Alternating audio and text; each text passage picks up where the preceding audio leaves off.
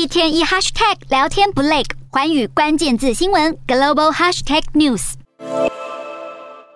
新加坡在经历五个月主要产品出口缓慢增长的趋势之后，如今呈现猛增的态势。新加坡企业发展局公布，五月非石油国内出口比去年同期大增百分之十二点四，超过市场预估的年增百分之九，这也大幅高于四月的年增百分之六点四。好，进一步来了解五月非石油国内出口成长大增，主要是由电子与非电子类的产品出口成长所带动，以及增加对马来西亚、印尼、泰国和日本等亚洲国家的出口量。而新加坡整体的失业率也逐渐的下降，有望回到疫情之前的水准。不过，受到美国经济衰退和全球财政紧缩的困难，新加坡下半年的出口成长预计将会趋缓。